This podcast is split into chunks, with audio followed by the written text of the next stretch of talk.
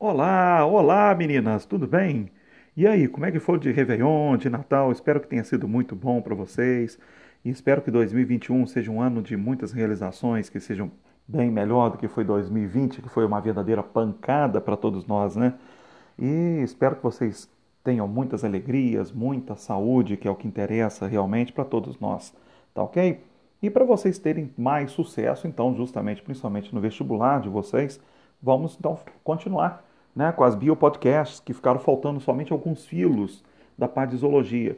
Que em termos de Enem, foi como eu falei, zoologia não é uma matéria muito quente para cair esses detalhes que a gente passa de zoologia. Né? Mas é lógico, nós vamos terminar aqui com vocês, né, além de fazer um, um final num revisional aí com vocês. Tá certo? Então vocês vão pegar o material de vocês, vocês vão, vocês vão lá para o slide de número 43. Nós vamos pegar o filo artrópode e depois a gente pega o filo molusco. Né? Então vamos lá. Nesse caso dos, do filo dos artrópodos, nesse slide número 43, aqui nós temos as características gerais, de uma maneira geral, os artrópodos. Então, ali o que, que a gente pode dizer? São animais que a gente fala que eles têm apêndices articulados, ou até mesmo a gente falar então patas articuladas, por isso o nome artrópodos, podos, patas, artros, articulação, tá certo? Então ele tem patas articuladas ou apêndices articulados, tá? Que são essas projeções corporais tipo as asas, né, as patas. Então, normalmente o nome artrópodo é mais relacionado às patas articuladas. São animais que eles apresentam uma estrutura de sustentação externa, que seria o esqueleto deles. O esqueleto desses animais, então, como ele é externo, você fala que eles têm um exo, exoesqueleto, tá certo? E ele é principalmente a base de quitina, tá? que é o que dá mais resistência, justamente para o exoesqueleto. O exoesqueleto, por ter essa resistência e ter essa impregnação à base de quitina, ele é mais impermeável, tá certo? Porque ele também, nas espécies terrestres, você também encontra um pouquinho de, de cerídeo, tá certo? Esse lipídio, cerídeo, impregnando também o exoesqueleto. Então isso torna essas camadas de, queratina, de quitina, né? de, de cerídeo, isso ajuda também o exoesqueleto a ser mais impermeável, impedindo a perda de fluidos corporais. Tá? Então, no caso, toda vez que o animal ele cresce, ele troca o exoesqueleto. Tá? Então ele vai eliminando o exoesqueleto antigo, que a gente chama de exúvia. Exúvia, como assim, Vasco? Com X. Exúvia, que seria então a que a gente escreveria, exúvia, mas pronúncia exúvia, tá certo? E seria o exoesqueleto antigo, que o animal abandona. E ao mesmo tempo que quando ele abandona o exoesqueleto, ele já vai formando um novo exoesqueleto. Por quê? Porque ele cresceu. Então aquele exoesqueleto não está mais cabendo o corpo do animal que está maior. Então por isso que ele é obrigado a trocar o exoesqueleto, tá certo? Então no caso, toda vez que ele vai crescendo, ele troca. Então isso é feito a partir da ação de um hormônio chamado ecdisona. Ecdisona que promove essa troca do exoesqueleto, que a gente chama que isso é uma ecdise, tá? essa troca do exoesqueleto, tá? que são as mudas periódicas que o animal sofre do exoesqueleto toda vez que ele cresce. Tá? São animais triblásticos, tem o corpo segmentado, que a gente fala que é o corpo dividido em, em metâmeros, tá certo? E são animais celomados, né, e com simetria bilateral. Ou seja, se você dividir o corpo do animal de cima a baixo, você vai dividi-lo em duas metades semelhantes. Isso seria uma simetria bilateral, igual uma minhoca, que é um anelídeo, se você dividir o corpo do animal, você vai ter duas metades semelhantes. É uma simetria bilateral. Tá? Os plateumintos têm simetria bilateral, os nematódios têm simetria bilateral. Tá certo? Nós temos uma simetria bilateral. Se dividir o corpo de cima a baixo, você divide em duas metades semelhantes. Né? Os artrópodos também têm esse tipo de simetria.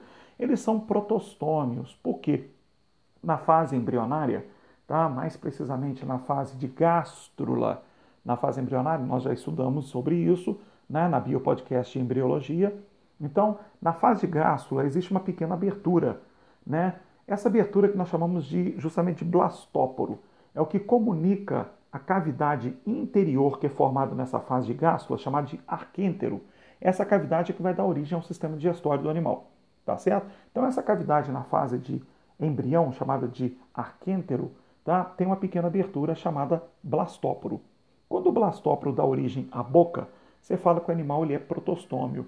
Se o blastóporo der origem ao ânus, o animal ele é deuterostômio, tá ok? Então, como eu já falei com vocês, Somente os equinodermos e os cordados são deuterostômios. essa pequena abertura chamada blastóporo dá origem ao ânus. Os demais filos são protostômios. Então é o caso dos artrópodos, eles são protostômios, tá ok? Então no caso vocês têm aí, ó, no slide número 44 tem um gráfico justamente relacionado ao crescimento de um artrópodo, tá? Vocês podem ver que o gráfico ele vai em forma de escada. Por quê? Desde lá de baixo, você está vendo que então ali, ó, o gráfico está subindo, está indicando o crescimento do animal. O que, que significa esse crescimento? O animal está trocando o exoesqueleto, tá certo? Quando ele vai chegar nessa primeira parte, então ali, ó, onde o gráfico fica horizontal, naquele, naquele pequeno segmento, tá? O que, que significa aquilo? O animal, então, agora está na fase em que ele fica, ele dá uma parada no crescimento. Por isso que o crescimento agora fica representado com uma reta em horizontal.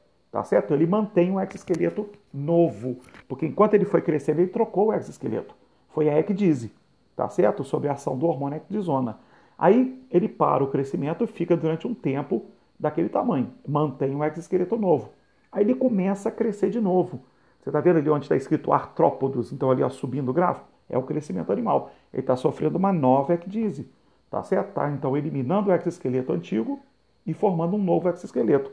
Aí ele vai parar de novo de crescer, vai estacionar naquele tamanho, mantendo aquele novo exoesqueleto, para depois crescer de novo e fazer uma nova ecdise, uma nova troca de exoesqueleto. Por isso que o gráfico ele acaba adquirindo essa forma em escada do crescimento do animal, tá certo? Quando vocês veem então relacionado a um crescimento animal, é um gráfico em escada, pode sacar então ali que está falando uma questão sobre crescimento de artrópodo por causa justamente dessas paradas, tá certo? Depois de um crescimento, onde ocorreu a ecdise, a troca do exoesqueleto, sob a ação do hormônio ecdisona, tá ok? Então ali nós temos a classificação dos artrópodos, que está aí justamente no slide número 45, que nós dividimos o filo artrópodo em subfilos. O subfilo hexápoda, que são aqueles artrópodos que têm seis patas, que é o caso dos insetos. Então, ó, a classe insecta.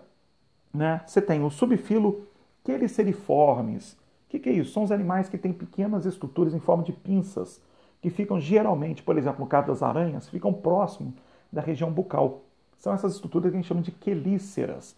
Por isso que a principal, então, classe realmente que você encontra nesse filo é a classe aracnida. Tá ok? Tá ok? Onde você tem as aranhas, os escorpiões, os carrapatos, os ácaros. Então, cuidado, quando você falar classe aracnida, não é somente a aranha, tá certo? Porque você tem a ordem araneída. Araneída, você fala somente de aranhas, dentro da classe aracnida. Você tem a ordem escorpionida. A escorpionida, por exemplo, só, só fala só de escorpiões. Você tem a ordem acarina. Acarina então, é onde você fala dos ácaros, mas é tudo dentro da classe aracnida. Então, aracnida você envolve aranhas, escorpiões, ácaros, carrapatos, isso tudo é aracnídeo, tá certo? Então, quando você falar somente aranha, está falando de araneídeos.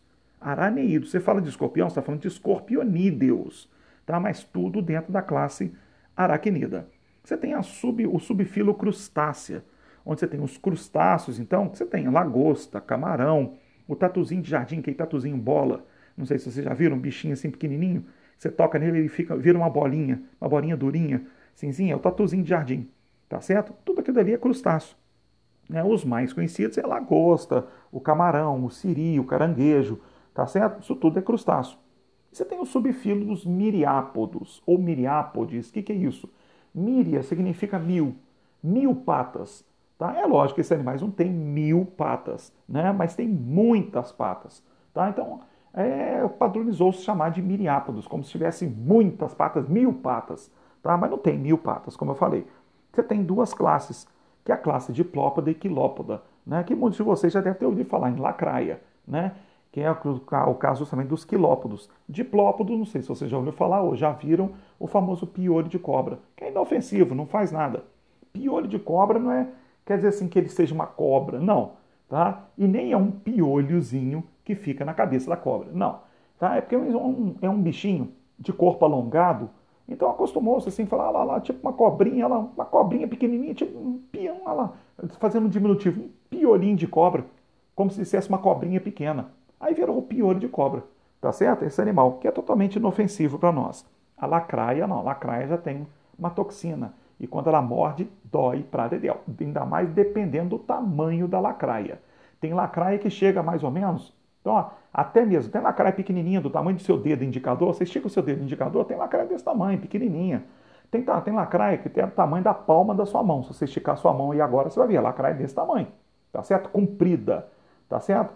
Uma comprida mesmo assim. E tem lacraia que é mais ou menos do tamanho do seu antebraço. Se você esticar o seu antebraço é do seu cotovelo até a palma da sua mão, você tem o seu punho, né? Você pode pegar todo esse seu, seu antebraço, então ali assim, ó, tá? É o tamanho de uma lacraia às vezes também, tá certo? Então depende muito do, do, da espécie lacraia, o tamanho varia muito. Então ali no, no, slide número 46 coloquei somente algumas ilustrações, tá? Justamente então ali dos artrópodes que nós vamos dar uma olhadinha. O que nos interessa mais além do primeiro slide e do segundo, que é relacionado àquele gráfico que já caiu muito em prol de vestibular, sobre o crescimento dos artrópodos, tem esse quadro que eu coloquei para vocês no slide número 47. É bom saber, olha, mas eu vou ser muito sincero, para Enem até que não é tão quente cair isso não. Pode até cair, porque afinal de contas está dentro da matéria. Concorda? Tá no programa, pode cair. Mas não é um estilo de questão muito favorável para cair numa prova de Enem não, para outros vestibulares tudo bem, tá? Que é justamente as características básicas, anatômicas, justamente dos artrópodos, insetos, crustáceos, aracnídeos, quilópodos e diplópodos, tá? São características básicas. Quando você fala, por exemplo, em termos de hábitat, tá certo? Bom, os artrópodos eles frequentam diversos tipos de hábitat, tanto terrestre quanto aquático, né? Então, no caso ali, por exemplo, os insetos, você encontra insetos terrestres, crustáceos, ele é mais então de ambiente mais aquático, Tá? Mas tem um tatuzinho de jardim, por exemplo, ali ó, que fica em ambiente terrestre, está no jardim. Tá? Então varia muito, mas a maioria é de ambiente mais aquático. Aracnídeo, por exemplo, é mais de ambiente terrestre. Né? Quilópodo, diplópodo é mais de ambiente terrestre. Tá? Mas varia muito dentre as espécies também. Tá certo? Bom, se você falar em termos de desenvolvimento, desenvolvimento é durante a, a fase do desenvolvimento do animal, né, da, envolvendo a reprodução e o crescimento do animal, o desenvolvimento corporal, né, vai envolver, por exemplo, então ali ó, também se tem ou não formação ou presença de larva. Então, no caso dos insetos, a gente fala então, por exemplo, quando o desenvolvimento do animal envolve a formação de uma larva, você fala que o desenvolvimento ele é indireto. Se não tiver larva, você fala que o desenvolvimento é direto. Por exemplo, nós, nós temos um desenvolvimento direto. A gente não tem fase larva.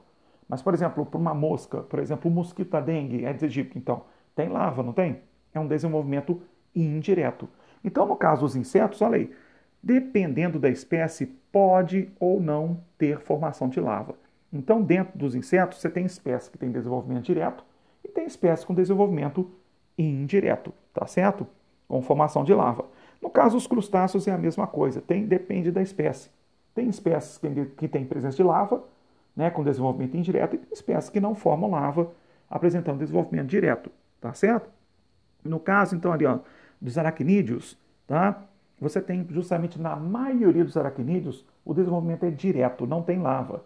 Porém, existem as espécies, por exemplo, de carrapato que você já encontra, tá? Espécies assim que apresentam desenvolvimento indireto, tá? Com presença de larva. Então varia, mesmo dentro dos aracnídeos. A maioria tem desenvolvimento direto, mas tem aquelas espécies, tipo carrapatos, que têm presença de larva com desenvolvimento indireto. Né? Quilópodos e, quiló, e diplópodos, o desenvolvimento é totalmente sem larva. Tá? Ou seja, é desenvolvimento totalmente direto que a gente considera mesmo. Bom, no caso da divisão do corpo, a gente fala que a divisão corporal, tá? É, a gente diz que cada segmento são tagmas, que a gente diz. O que seria o tagma? Cabeça, tá? o tórax, o abdômen, são tagmas. Então, no caso, por exemplo, tá? dos insetos, eles têm tagmas bem definidos. Os insetos são divididos em três tagmas: cabeça, tórax e abdômen. Tá certo? Tanto é que na cabeça você encontra os órgãos sensoriais, tipo as antenas, os olhos, tem um aparelho bucal. No tórax desses animais é que vão estar, por exemplo, então ali, ó, presentes as patas, tá certo? Então se projetam as patas e as asas quando houver presença de asa. Nem todo inseto tem asa, tá? Então, no caso, você vai encontrar então ali assim as asas inseridas no tórax, as patas inseridas no tórax, e tem depois o terceiro tagma, que é o abdômen, tá? Então são três, é uma divisória bem definida, cabeça, tórax e abdômen. Então, ó, já no caso dos crustáceos e dos aracnídeos, a cabeça ela é bem fundida, unida com o tórax. Então fica parecendo que é uma peça única. Cabeça e tórax fundidos. Você chama isso de cefalotórax, uma peça única, mas ali tem o tórax e tem a cabeça. Tá certo? Mas como estão bem unidas, dando uma, se assemelhando a uma única peça, você chama de cefalotórax. Tá certo? E depois do cefalotórax vem o abdômen, tá? Já no caso dos diplópodos e quilópodos, já tem uma pequena diferença. No caso dos quilópodos, que é o caso do piolho de cobra, tá? É, eles vão apresentar uma cabeça e um tronco, ou um tórax, vamos dizer assim. Mas esse tronco, então, ele é mais alongado. Então tem cabeça e tronco, tá certo? Não chega a ter um abdômen definido. Tem a cabeça e tronco que a gente considera. E a cabeça é aquele tronco alongado, que é o corpo mais alongado do piolho de cobra. Que você pode olhar um piolho de cobra logo aí em cima, no slide anterior, onde eu coloquei as ilustrações. Logo ali embaixo você tem um diplópodo. Tá vendo só? Ali embaixo. Aquele ali que é o piolho de cobra. Olha lá. A cabeça é um tronco alongado. Do lado você tem a lacraia. Olha ali. A lacraia, então, tem muitas patas. Tá certo? E tem um corpo também alongado, tá? Justamente, então, ali ó, vai ter uma cabeça, já vai ter um tórax e tem um abdômen alongado, que é o caso justamente do, da, da, dos diplópodos, tá certo? Então, no caso, então, ali assim, ó, você tem os quilópodos, diplópodos, né? Que, que, onde você encontra então essa divisão corporal, e você vai encontrar justamente agora também uma diferença que é o número de patas, tá? O número de patas, então, assim, é, desculpa, eu estava falando de é, quilópodos, né? Quilópodos, que é o, o, o diplópodo, diplópodo é o pior de cobra, né? Até. Eu não sei se eu falei certo aqui, igual mesmo. Diplópodo é o pior de cobra. Quilópodo é a lacraia, tá certo? Então, no caso dos quilópodos, é que tem uma cabeça e um tronco alongado. não sei se eu falei assim dessa maneira, desculpe, tá? Que eu estou olhando para a ilustração aqui agora ali assim, olhando o tempo todo. É a cabeça e o tronco alongado, né? Já os diplópodos já vai ter uma cabeça, né? Um tórax e um abdômen mais alongado, tá certo? Não sei se eu falei o, o coisa eu troquei sem querer aí, tá bom? Então, no caso ali assim, ó, é, você tem o número de patas que é também variado de uma espécie para outra, de uma classe para outra. Como é o caso, por exemplo, como é que você olha para um animal, um artrópode, você sabe se ele é um inseto. Você olha pelo número de patas, já dá para você matar. Tá, como assim? Tá, se tiver seis patas, se tiver três pares de patas, sendo um artrópode, você já considera que é um inseto. Tá certo? Tem três pares de patas. Então, é um inseto. Se for um aracnídeo, já são quatro pares de patas, são oito patas que você considera. Tá? Por exemplo, você olha para uma aranha, vai ter então ali ó, vai ter quatro pares de patas, são oito patas que vai apresentar. Então você fala que, por exemplo, dos insetos são hexápodos, tem seis patas, então são três pares de patas. No caso, por exemplo, dos, do, dos aracnídeos, você fala que são octópodos, porque são quatro pares de patas, tem oito patas ao todo. Os crustáceos, já dependendo da espécie, já tem um número variável. Tá? Uma espécie, por exemplo, de crustáceo, já pode ter um número de patas diferente de uma outra espécie. Tá? Então a gente fala que é um número variável de patas no caso dos crustáceos, tá certo? Já, por exemplo, quilópodos e diplópodos, como é que você olha? Você olha, por exemplo, no caso então ali, ó, dos diplópodos, que é o caso do pior de cobra, em cada segmento, em cada segmento, tá, do corpo então ali do pior de cobra. Então, os segmentos são aqueles anéisinhos que você vê ali na, na ilustração do pior de cobra, que está logo em cima aí, ó, tá, no slide anterior. Tá? No diplópodo, que é o pior de cobra, em cada segmento você vai encontrar dois pares de patas. Tá? Em cada segmentozinho. Então você vê quatro patinhas. Quatro patas, dois de um lado, dois do outro lado. Tá? Aí no segmento seguinte, outros dois pares de patas. Tá certo? Então você vai ter então um par, então você vai ter dois pares, então quatro patinhas também em cada segmento. Tá certo? Por isso que eles são diplópodos, diplo duplo, dois pares de patas. No caso dos quilópodos, que é o caso da lacraia, não. Em cada segmento você encontra só um par de patas. Olha na lacraia, tá? justamente na ilustração do slide anterior.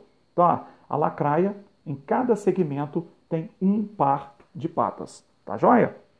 Aí vem justamente quanto à presença das antenas. Tá? Varia realmente nesse caso. Tá? Como assim? No caso ali das antenas, os insetos eles têm sempre um par de antenas. Tá? Um par de antenas, você fala então ali ó, que são díceros. Tá? Díceros é o termo justamente utilizado para a, justamente a presença das antenas. Então, se forem duas antenas, um par, são animais díceros, que é o caso dos insetos. Tá? No caso dos crustáceos, os crustáceos você já encontra dois pares. Tá? Então, se eles são apresentam dois pares de antenas, tem quatro antenas. Eles são tetráceros, que a gente diz. Tetráceros, díceros, duas antenas, um par. Tetráceros, quatro antenas, ou seja, dois pares. Tá certo? Que é o caso dos crustáceos. Os aracnídeos, eles são áceros. O que, que significa isso? Não tem antenas. Os aracnídeos não têm presença de antenas. Tá certo? No caso dos quilópodos e dos diplópodos, eles também são díceros, igual aos insetos. Tem um par de antenas. Tá joia? Então vocês estão vendo então que é tudo assim uma forma de identificação, só que não é uma forma precisa de identificação, porque, por exemplo, se diplópode, quilópode e inseto tudo tem, são díceros, já não é uma forma diferenciada, tá certo? Entre inseto, diplópode e quilópode. Não é uma forma de você diferenciar a partir das antenas, né? No caso ali, ó, respiração. Então, bom, a respiração que você fala já são baseadas no tipo de estrutura que fazem as trocas gasosas, tá? No caso dos insetos, você fala que é uma estrutura, então, esse que é um tubo. É um tubo que percorre desde a superfície do corpo, onde tem uma pequena abertura, tá certo? Então, entra no corpo do animal um canal, que é a traqueia. Essa traqueia, ela se ramifica e vai direto para a musculatura do inseto. Que a gente fala que essas ramificações são as traqueulas, tá certo? As traqueulas. Então, o oxigênio, por exemplo, ele entra por essas pequenas aberturas no corpo do inseto, entra por esse canal interno que é a traqueia e depois se distribui através dessas ramificações da traqueia, que são as traqueulas, chegando diretamente na musculatura do inseto. E dali, vai, quem vai fazer o caminho inverso ao que fez o oxigênio é o CO2, que é liberado pelas células musculares. Aí o CO2 vem pelas traqueulas, que são as ramificações da traqueia, vai pela traqueia e chega nessas pequenas aberturas do corpo, do, na superfície corporal do animal, por onde sai o CO2. Tá certo? Assim ocorre justamente essas trocas gasosas, que é o que a gente chama de uma respiração traqueal. No caso dos crustáceos, então, a, a respiração, a gente fala que é branquial, são pequenas lâminas, tá? Justamente onde ocorrem as trocas gasosas. É branquial porque os crustáceos é mais de ambiente aquático, tá? mais predominantemente. Tá? Então respiram justamente por estruturas que são brânquias. No caso dos aracnídeos, eles têm justamente as traqueias, eles vão ter a traqueia também, esses canais que percorrem o interior do corpo do animal. Só que as traqueias, elas também se ramificam, não formando totalmente traqueulas, como é o caso, por exemplo, ali do, dos insetos. Não, são pequenas ramificações que ficam empilhadas uma sobre a outra. Então, então isso aí formam justamente é, estruturas como se fossem pequenas folhas, uma em cima da outra, folhas de livro, folha de caderno. Então, ó, são estruturas mais achatadas, tá certo? E finas, né? E nessas estruturas ocorrem as trocas gasosas. Por isso que elas são chamadas de filotraqueias. Filo como folhas, tá certo? Como estruturas afiladas, então bem finas. É onde ocorre a troca gasosa. Se chama de filotraqueia, tá certo? Esse é o caso dos aracnídeos. Nos quilópodos e diplópodos, então, ó, eles também vão ter as traqueias, igualzinho nos insetos, canais internos que se ramificam e levam o oxigênio diretamente para as células da musculatura. Então você fala que também é uma respiração traqueal. Então o que vai diferenciar é no crustáceo, que é por brânquias, e nos aracnídeos, que é filotraqueal, tá certo? A respiração Tá? Justamente então ali assim, é uma forma que o pessoal às vezes cobra um pouco em, em prova de vestibular. É bom vocês saberem essa partezinha aí e o, relacionado, por exemplo, à divisão corporal. Cabeça, tórax, abdômen, se é cefalotórax, tá certo? Cefalotórax e abdômen. Essas duas partes o pessoal cobra muito em prova de vestibular, tá ok? Então, aí seria justamente então características básicas, fundamentais, anatômicas. Anatômicas em relação aos artrópodos. Tá? Na minha opinião, são justamente características mais cobradas em outros vestibulares do que propriamente o Enem. Tá? Mas é bom vocês saberem, porque já que está dentro do programa, está dentro da matéria, tá aí eu coloquei mastigadinho para vocês através desse quadrinho. Tá joia? E aí vem a parte fisiológica dos artrópodos, né?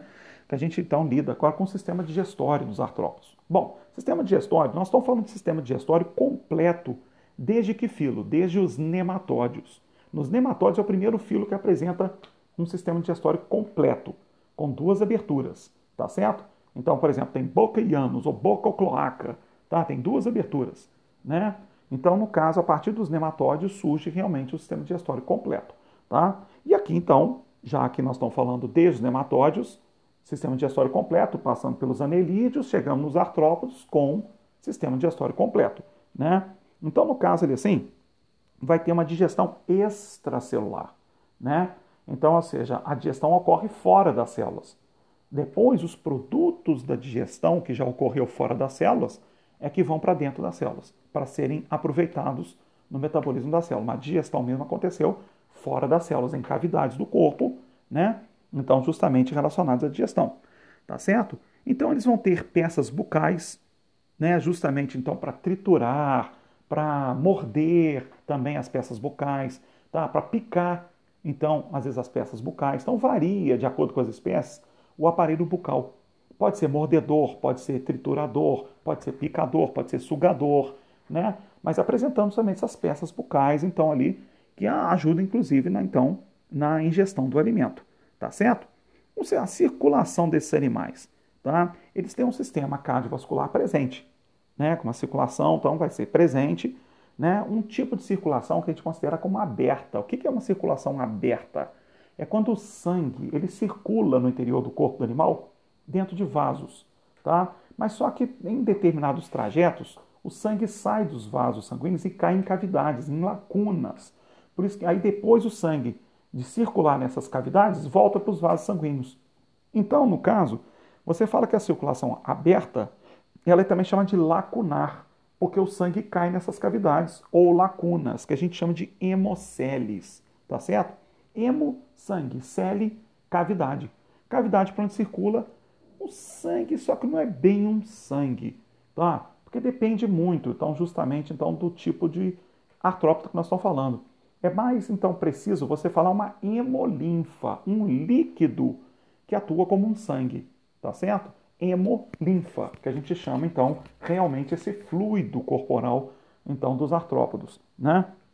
Então, justamente, dependendo do tipo de artrópodo, pode ou não ter um pigmento respiratório, como por exemplo no nosso caso nós temos a hemoglobina, né? Mas tem artrópodo, por exemplo, que não tem pigmento respiratório nenhum. Então é aí que cuidar, você tem que tomar cuidado. Artrópodo que não tiver pigmento respiratório, como por exemplo os insetos, não são os únicos, nós vamos citar ali daqui a pouquinho. Os insetos é o principal caso, que não tem pigmento respiratório algum. Não tem, não tem hemoglobina, por exemplo. Então, cuidado com isso. Então, se não tem pigmento respiratório, o oxigênio não tem que cair no sangue. Porque o sangue, qual vai ser a função do oxigênio caindo no sangue? Tá? Ou, por exemplo, na hemolinfa? Nenhuma. Não vai ter pigmento para transportar o oxigênio. Tá? Então o que acontece? Por isso que a oxigenação dos tecidos, no caso, por exemplo, dos insetos, não depende do sangue, não depende da circulação. Por quê? O sangue desses animais não tem pigmento respiratório. Tá? Então não depende, a oxigenação vai direto à musculatura através da traqueia. Tá? Que são aqueles canais internos que eu falei, tem pequenas aberturas na superfície corporal do inseto. Essas aberturas são coligadas a canais internos, que são as traqueias que levam o oxigênio desde essa abertura na superfície do corpo. O oxigênio passa por esses canais internos, que são as traqueias, que se ramificam em traquéulas.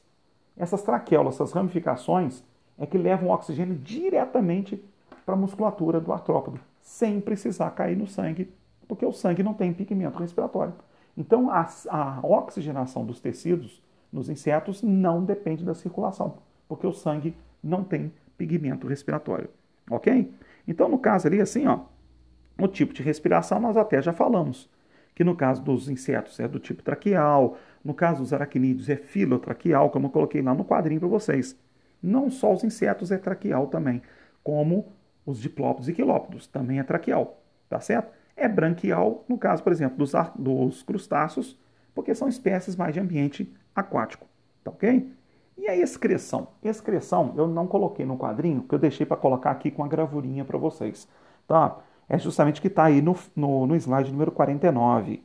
A excreção é uma boa vocês saberem, porque vai variar os tipos de estruturas entre os artrópodos. Por exemplo, no caso dos insetos, dos diplópodos, dos quilópodos, existem pequenas estruturas que são túbulos, por exemplo, ligados ao intestino. Vamos supor ali, vamos pegar, por exemplo, dos insetos.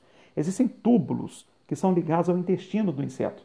Esses túbulos é o que recolhem os produtos do metabolismo das células, que são justamente os metabólitos, tá certo? Então, ou seja, recolhendo tá, justamente esses produtos da, da, do metabolismo da célula, isso acaba gerando o quê?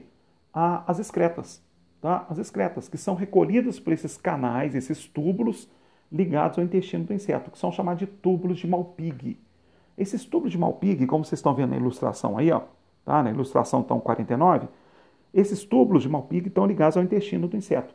Levam as excretas diretamente para o intestino. O intestino depois elimina, através da, parte intestinal, é eliminada essas excretas. Mas quem recolheu as excretas foram os túbulos de Malpighi, tá certo? Então, insetos, diplópodos, quilópodos e aracnídeos também têm túbulos de Malpighi, tá certo? Só que no caso dos aracnídeos, além dos túbulos de Malpighi, você também encontra pequenas glândulas que se abrem na base das patas dos artrópodos, que é o que nós chamamos por isso tá, de glândulas coxais. Fica na base das patas dos aracnídeos. Tá? Então, na base das patas, por exemplo, das aranhas, tem essas glândulas coxais tá? Coxais, com X, coxais, tá? Porque vem de coxa, ou seja, da patinha na base das patas das aranhas. Essas glândulas, chamadas de glândulas coxais, além dos túbulos de Malpighi, é o que caracteriza a excreção nos aracnídeos, tá certo? E nos diplópodos e quilópodos, como eu falei, tem então também os túbulos de Malpighi, né? No caso dos crustáceos, a excreção é feita na base das antenas, que fica na cabeça do animal. Então, então, por exemplo, uma lagosta, um camarão, por exemplo, na base das antenas, lá na cabeça, tá? existem glândulas que a gente chama de glândulas antenares ou glândulas verdes, que fazem a excreção. É como se você dissesse, então, que uma lagosta, por exemplo, ou um camarão faz xixi pela cabeça. É como se dissesse isso. Porque a partir dali, na cabeça, na base das antenas, é que saem as excretas. Tá certo? Então, por isso que muita gente vezes fala, não, você não come a cabeça do camarão, você não come a cabeça da lagosta. Porque ali, realmente, ali pode ter excretas, ali, ali naquelas glândulas. Ainda pode ter excretas, e você vai comer aquilo ali. Entendeu? Então, por isso, então, às vezes, o pessoal então, até evita de comer justamente a cabeça desses animais. Tá? Então, é bom saber o nome dessas pequenas estruturas que eu acabei de citar aqui para vocês, diferenciá-las, quais são os tipos de classes que apresentam tal tipo de estrutura excretora. Tá?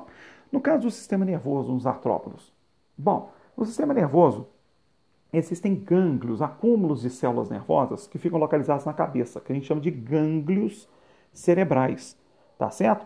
E a partir desses gânglios cerebrais parte uma cadeia, tá? Justamente então ali, a nervosa, ou seja, cordões nervosos. Um cordão nervoso, por exemplo, percorrendo a região ventral do artrópodo. Partindo desses gânglios cerebrais, parte esse cordão nervoso percorrendo toda a região ventral, então ali do artrópodo, tá certo? Então, no caso ali assim, o que, que acontece? Ao longo desse cordão nervoso, você vai ter gânglios, uma sequência de gânglios, de onde partem os nervos, os nervos que vão atuar no corpo do artrópode. De cada gângliozinho, então, ao longo dessa, desse cordão nervoso, você vai ter uma sequência de gânglios também, tá certo? Como se fossem pequenas bolinhas ao longo de um cordão nervoso. Dali partem os nervos que atuam no corpo do animal. Por isso que aquela tal situação que uma vez eu comentei com vocês. Se você corta a cabeça de uma barata, sabe quanto tempo uma barata pode sobreviver sem a cabeça?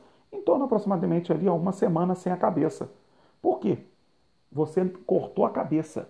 Só que esse animal, a maior parte do sistema nervoso dele está concentrada onde? Não está na cabeça, está na região ventral, que é o cordão nervoso ventral, onde estão os gânglios de onde partem os nervos.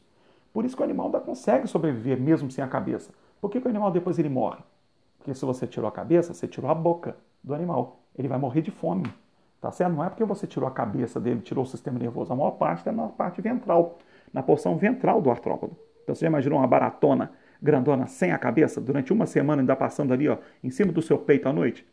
Imagina isso aí, essa cena. Exatamente, isso pode acontecer. Tá certo? E o sistema sensorial? Então, ó, são justamente estruturas, as antenas, os olhos, tá? que podem ser óleos simples ou óleos compostos. Como assim, óleos simples? Os óleos simples eles não são subdivididos em, em pequenas unidades, que é o caso dos óleos compostos. O olho, por exemplo, então ali, ó, quando ele é um olho composto, ele é todo subdividido em pequenas unidadezinhas, tá? Que a gente chama de omatídeos. Os omatídeos, então, são pequenas unidadezinhas que formam o olho de um inseto que tenha o que a gente chama de olhos compostos.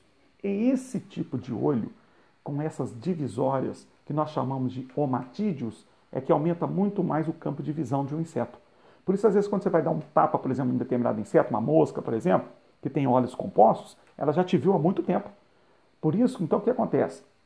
Além dos olhos compostos, que aumentam o campo de visão, muito mais a percepção visual do inseto, existem os pelos, tá? por exemplo, nas patinhas do corpo, então, de um inseto, por exemplo, de uma mosca. Qualquer movimento que você faça com o ar vai gerar um pequeno deslocamento de ar que é o que a gente fala que seria um ventinho, que às vezes você nem perceberia esse vento, essa brisa, vamos dizer assim. Mas os pelos hipersensíveis a qualquer alteração que dê no ar, onde está o inseto, os pelos do corpo desses animais, principalmente nas patas, eles se movimentam. O animal já sabe que ele está em perigo. De acordo com a intensidade do deslocamento do ar, ele já sabe. Esse deslocamento pode ser um predador, que está se deslocando muito ar, de acordo com o deslocamento dos pelos das patas, e ao mesmo tempo com campo de visão tá, do inseto, quando ele dividido o olho dele em pequenas unidades, chamadas de omatídeos, isso aumentando o campo de visão, ele já te viu e já sentiu o deslocamento de ar que você está provocando. Por isso que ele, a, a, o inseto sai voando na mesma hora e às vezes, muitas vezes, não dá nem tempo de você matar o bichinho. Tá certo? Porque ele já te viu, já percebeu sua presença. Por causa dessas estruturas sensoriais que tem no corpo desses animais. Então, ali, nesse slide número 50, ó, eu coloquei essa observaçãozinha que eu já tinha falado com vocês. Então, ó, cuidado.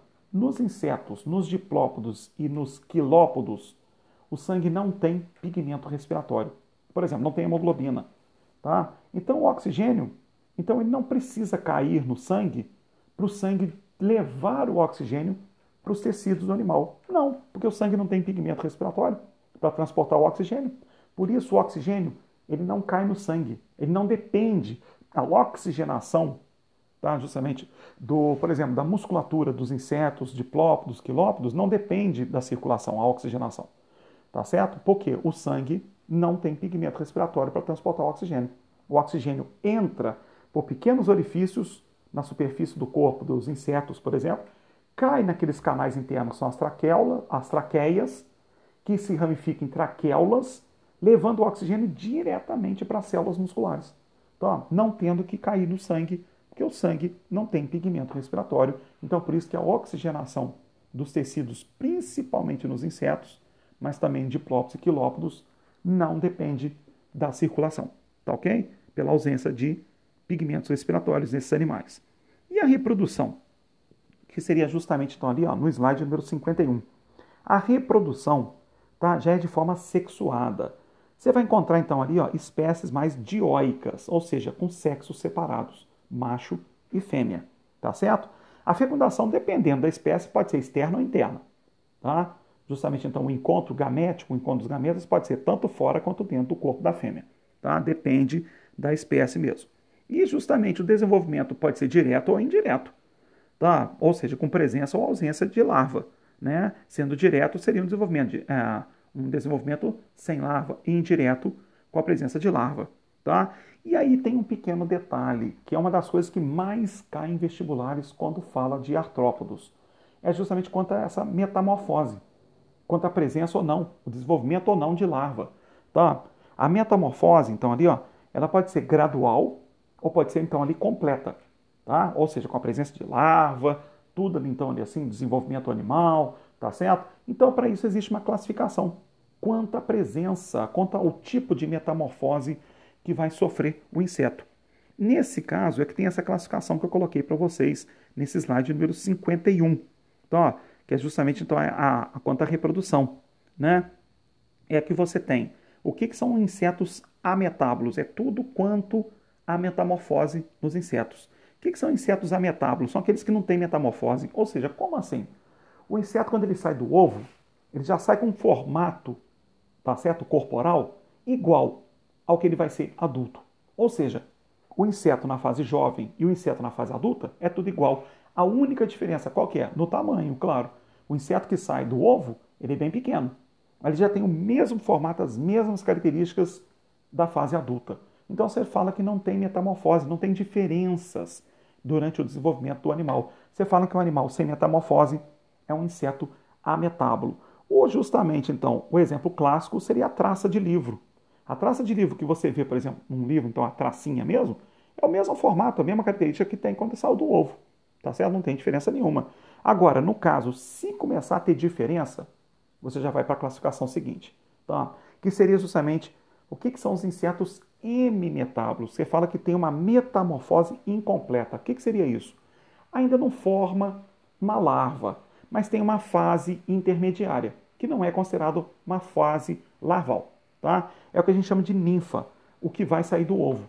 Vai sair uma forma jovem que já tem uma diferença ali, ó, a corporal, que é relativamente nítido quando você compara com a fase adulta. Por exemplo, a ninfa, que é a fase jovem que sai do ovo, não tem asa, enquanto que a fase adulta, por exemplo, já tem asa. Tá certo? Nesses insetos hemimetábulos já é uma característica básica. Tá? O tamanho já é menor e ainda por cima não tem asa. Isso é a fase ninfa. E a fase adulta já é maior e já com asa desenvolvida. Isso seria uma metamorfose incompleta porque não tem uma formação de larva. Tá? É a formação jovem que tem algumas diferenças em relação à fase adulta, que é a fase ninfa que a gente fala, a fase adulta. Imago, imago é o que a gente chama a fase adulta, tá certo? Então, aí você tem os insetos com a metamorfose completa. O que, que seria isso? É aqueles que já têm a formação de uma larva. São os chamados holometábolos. Tá? O que, que seriam os holometábolos? É quando do ovo já vai sair uma larva. Tá certo? Essa larva, para ela desenvolver até chegar ao imago, que é a forma adulta, vai passar por uma fase intermediária, que a gente chama de pupa, tá certo? Ou também chamada de crisálida. É nessa fase é que é formado o famoso casulo, onde a larva se desenvolve, tá certo? Dali, da, dessa fase de pupa, onde é formado o casulo, a larva vai se desenvolvendo até chegar à fase adulta, que é o que vai sair desse casulo. Aí sai da fase de crisálida ou pupa e vai para a fase de imago, que é a fase adulta, tá certo? Então, por exemplo, em termos de M-metábolos, nós temos, eu coloquei alguns exemplos para vocês, cupim, gafanhoto, cigarra, barata, é tudo M-metábolo. Agora, aqueles insetos que formam lava, tá certo? Mosquito, mosca, borboleta, tá certo? As pulgas, tá? É, por exemplo, vespas, tudo tem lava, é tudo holometábolo, tá certo? O Aedes aegypti, por exemplo, mosquito. Aí, você sabe que tem as larvas do aegypti. Então a gente joga, por exemplo, faz o tratamento, não deixar a água parada para não ter formação de larvas do mosquito. Aí, é porque o mosquito é um inseto holometábulo. Tá ok? Eu coloquei para vocês a ilustração, né, no, no, no slide número 52, tudo isso que eu acabei de falar com vocês: insetos ametábulos, holometábulos e hemimetábulos. Tá joia? Aí vem na ilustração, no, no slide número 53, é justamente os tipos de aparelho bucal. Tá? Muito raro cair isso em prova de vestibular. Falo com muita sinceridade para vocês. Hoje em dia, em 2021, num vestibular, ainda cobrar aparelho bucal de inseto, tá? Eu acharia uma perda, uma perda intensa de tempo, tá? E de conhecimento desperdiçado cobrar numa questão de vestibular tipo de aparelho bucal. Mas pode aparecer? Tá no programa, tudo é possível, tá ok? Mas eu não aposto muito menos no Enem. Mas, em todo caso, tá ali, ó, os tipos de aparelho bucal. Você tem os aparelhos bucal, então, ali, ó, que é sugador, tá certo? Mosca, borboleta, por exemplo, que suga. Então, ali, ó, justamente fluido, seiva, por exemplo, tudo através do aparelho sugador. Suga, por exemplo, o sangue, né? Então, por exemplo, então, ali, dependendo do, do animal, tá? Então, por exemplo, é sugar proteínas. Mas tem aquele que é o picador sugador. Esse é que realmente suga mais o sangue tá certo? Picador e sugador, que é o caso, por exemplo, de mosquitos, tá certo? Então, nesse no caso de piolho. Então, tem um aparelho que pica e ao mesmo tempo suga. Suga, por exemplo, o sangue, porque precisa, por exemplo, as fêmeas é que tem realmente então esse ato de sugar o sangue, tá? Justamente então ali, ó, tá, dos indivíduos. Por quê? Porque a fêmea precisa das proteínas do sangue para poder desenvolver os ovos dela. Então, a gente fala que as fêmeas, por exemplo, dos mosquitos, é que são hematófagas. O que, que é isso? Se alimentam de sangue, porque precisam das proteínas do sangue para desenvolver os ovos. Então, quando você xingar aquele pernilongo que fica te incomodando à noite, que fica zunindo na sua orelhinha ali, ó, você xinga a mosquita, não xinga o mosquito não. O mosquito é inocente nessa aí, tá? É a mosquita que está ali, ó, é a fêmea que está te incomodando, porque ela quer o teu sangue, que ela quer as proteínas do teu sangue para desenvolver os ovos dela, tá joia? É esse daí, é a fêmea, é que você tem aquele ato de vingança, você pega aquela raquete elétrica, então ali assim, ó, que dá aquele estalo, tá? Quando você então queima o bichinho, aquele ato de vingança, você está matando o pernilongo e quer tirar o teu sangue e de repente até mesmo te introduzir um vírus para você ficar doente, então é a fêmea que você está eliminando ali, se protegendo. Tá joia? Então tem os aparelhos que a gente fala é, punditivo, tem o lambedor, sugador, tá certo? Então são aparelhos bucais, só para você saber mesmo que tem esses tipos diferenciados tá, de aparelho bucal. Tem mastigador ou triturador, tá, que é o caso de barata, de besouro. Então, é só para saber mesmo esses tipos diferentes de aparelhos bucais. Mas aí tem justamente as adaptações dos insetos ao meio terrestre, que é o que você encontra no slide número 54. Então, ó, bom, no slide de número 54, você tem então ali ó, essas adaptações ao meio terrestre, você pode considerar o exoesqueleto. O exoesqueleto ele sendo a base de quitina, então, ó, então isso daí é um justamente torna o exoesqueleto mais resistente à impregnação de quitina e ao mesmo tempo também torna o exoesqueleto também impermeável tá certo? Evitando essa perda ah, de líquidos, de fluidos corporais. Então, isso aí o que acontece? Ajuda a manter mais líquidos corporais, fluidos corporais no corpo do animal. É uma adaptação ao meio terrestre. Graças ao exoesqueleto, por ser de quitina, é mais resistente e é impermeável, não deixando o animal perder fluidos corporais, mantém esses fluidos no corpo do inseto, ele consegue sobreviver ao meio terrestre, tá certo? Graças ao exoesqueleto. Tá? Respiração aérea e traqueal que eu coloquei é justamente por quê? Tá? Justamente porque o ar com o oxigênio penetra por aquelas pequenas aberturas que a gente chama de espiráculos, que fica na superfície corporal do inseto. E esse oxigênio vai diretamente para canais internos, que são as traqueias, que chega diretamente na, na musculatura, nos tecidos do inseto, sem precisar cair no sangue, porque o sangue não tem pigmento respiratório, tá certo? Então é uma oxigenação mais rápida. E quanto menor for o inseto, mais rápida, mais eficiente será essa oxigenação. Por quê? As traqueias são mais curtas, são menores, o oxigênio chega mais rapidamente aos tecidos do animal, quanto menor for o inseto.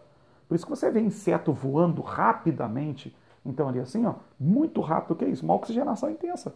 Quanto menor for o inseto, mais rápida é a oxigenação. Porque o oxigênio não tem que cair no sangue, porque o sangue desses insetos não tem pigmento respiratório. Então, o oxigênio vai direto à musculatura, oxigenando as células musculares, tá certo? Quanto menor for o inseto, tá joia? E no caso, a fecundação sendo interna, tá? O que acontece? É melhor justamente para o desenvolvimento da prole, tá? É uma proteção maior, inclusive ali em relação justamente aos gametas, tá? Então, os espermatozoides, eles vão diretamente para o corpo da fêmea, como eu coloquei para vocês. Então, o que acontece? evita a dispersão, a perda justamente de gametas no meio. Tá? Então isso facilita mais o desenvolvimento de uma prole, um maior sucesso na fecundação, no encontro gamético, quando é no interior do corpo da fêmea, não precisando da água. Então os gametas não são lançados na água, é diretamente no corpo da fêmea. Tá joia? E outro detalhe, excreção de ácido úrico. Muito cuidado com isso. O ácido úrico, ele é insolúvel em água, tá certo? Como ele é insolúvel em água, o que acontece? Toda vez que o inseto eliminar ácido úrico, ele não perde água junto, porque o ácido úrico não está totalmente diluído na água.